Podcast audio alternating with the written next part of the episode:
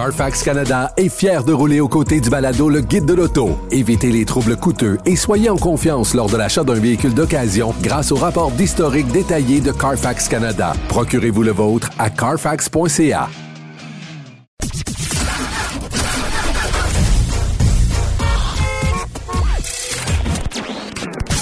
Vous l'avez vu? Vous l'avez lu? Maintenant, entendez-le. Avec Antoine Joubert, le guide de l'auto. Cube Radio.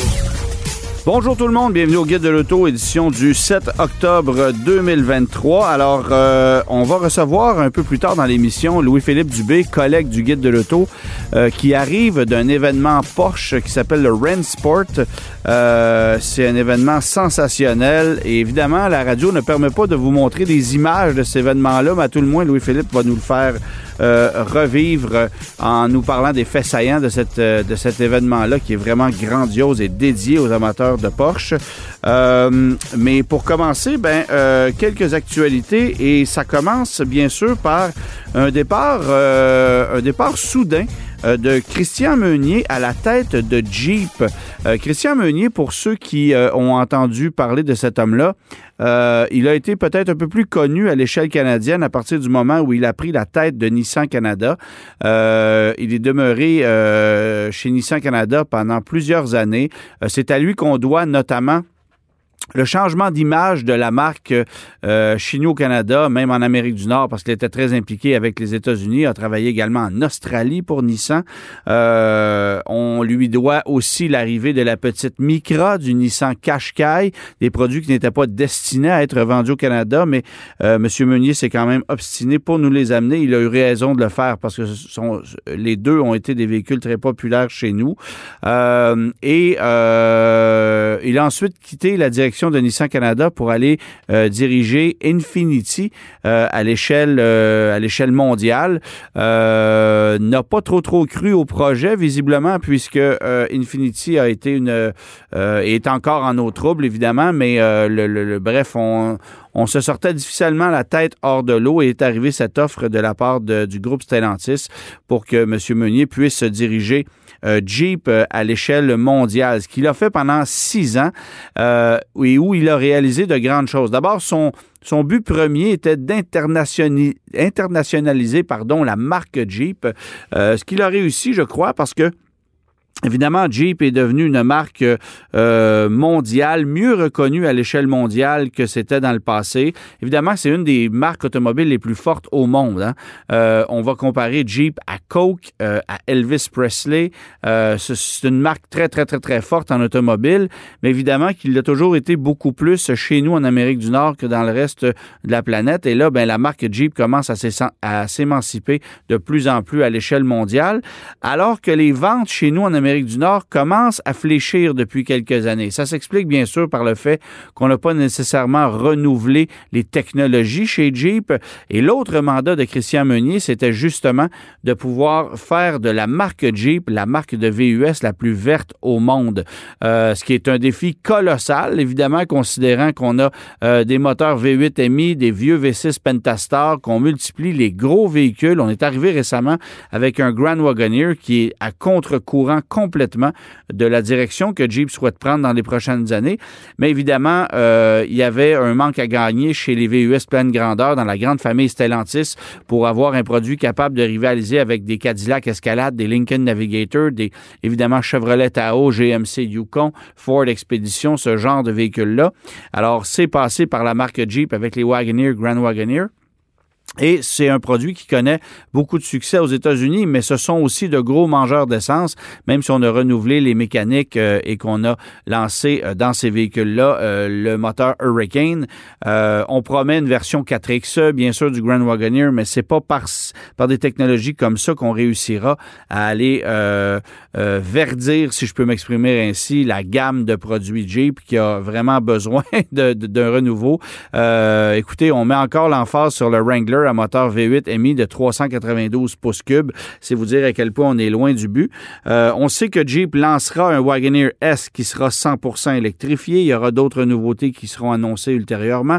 Euh, mais c'était un des objectifs de Christian Meunier que d'amener euh, des véhicules, que d'amener l'électrification, devrais-je dire, dans la grande famille Jeep et que ce soit distribué à travers la planète. Et l'autre défi de M. Meunier, c'était évidemment de pouvoir euh, modifier l'image de marque de la marque Jeep, euh, qui était un peu euh, mêlée à travers les autres marques de la grande famille Stellantis. On sait qu'on a multiplié les marques euh, chez Stellantis. D'ailleurs, la stratégie de faire de Wagoneer une marque distincte, pour moi, elle n'est pas tout à fait claire. Alors, je ne, je ne saurais pas vous dire si cette, cette décision tient de M. Meunier, mais toujours est-il qu'on voulait refaire l'image de la marque Jeep et ça passait par euh, le remplacement des euh, salles d'exposition Fiat euh, par des salles d'exposition Jeep, donc des marques, des, salles d'exposition dédiées à la marque Jeep. Certains concessionnaires ont embarqué à fond la caisse dans ce, dans ce projet-là,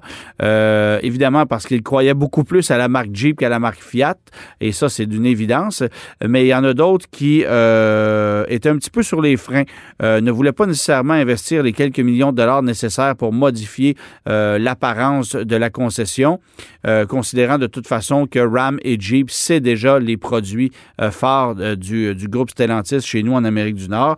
Alors, c'était un des défis de Christian Meunier qui a, en partie été réussi. Mais là, ça faisait six ans qu'il était présent comme PDG de Jeep à l'échelle mondiale et on a annoncé son remplaçant. Euh, qui s'appelle euh, Antonio Filosa, qui est un type qui est chez Fiat depuis 1999 et qui va reprendre les rênes de la division Jeep. Euh, on ne connaît pas les détails du départ de M. Meunier pour le moment, mais chose certaine, on peut dire que euh, sa présence aura été euh, euh, significative, autant du côté de chez Nissan que de chez Jeep ou de chez Mercedes où il s'est retrouvé dans le passé. C'est un homme de, de, de c'est un homme de changement, c'est un homme qui a fait énormément de bien à l'industrie automobile. Euh, il ne l'a pas toujours eu facile, hein, composé avec la situation de, de Carlos Ghosn du côté de chez Nissan. Ça ne devait pas être tâche facile, euh, mais il est quand même passé à travers.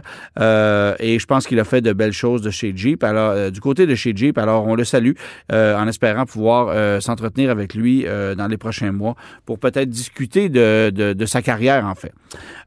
Autre, autre nouvelle, bon, évidemment, on n'a pas de confirmation sur ce que je vous, euh, je vous apporte comme information ici, mais, ça, mais il est question du Subaru Solterra, le produit, euh, un véhicule qui, aura déjà droit à des changements d'importance pour 2024 euh, parce que le produit ne répond pas aux attentes du constructeur Subaru, clairement. C'est un véhicule qui, bon, évidemment, a été davantage développé par, par Toyota en partenariat avec Subaru. On n'est pas satisfait des résultats, on n'est pas satisfait de l'autonomie réelle, de l'efficacité des performances de ce produit-là.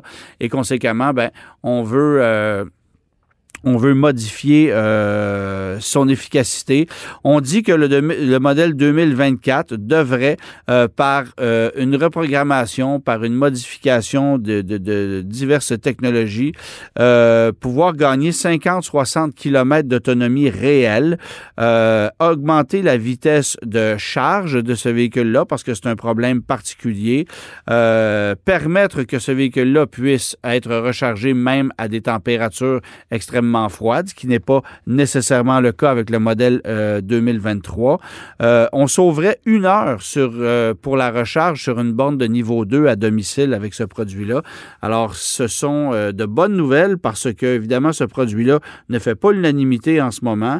Euh, Subaru ne souhaite pas nécessairement le promouvoir non plus. Évidemment qu'on vend chaque unité qu'on qu a en concession, euh, mais pour vous donner une idée, Subaru a jusqu'ici refusé euh, de, de, de, faire des prêts de modèles Solterra auprès des chroniqueurs automobiles euh, canadiens euh, parce qu'on attend justement cette mise à jour des modèles 2024. Sans doute euh, qu'on a vu ce qui s'était dit euh, du côté de la presse automobile euh, à l'échelle canadienne avec les Toyota BZ4X qui sont des produits jumeaux et on a décidé de peut-être mettre les freins là-dessus et et d'attendre que la mise à jour soit faite. Sage décision. On a bien hâte de voir si ça sera efficace.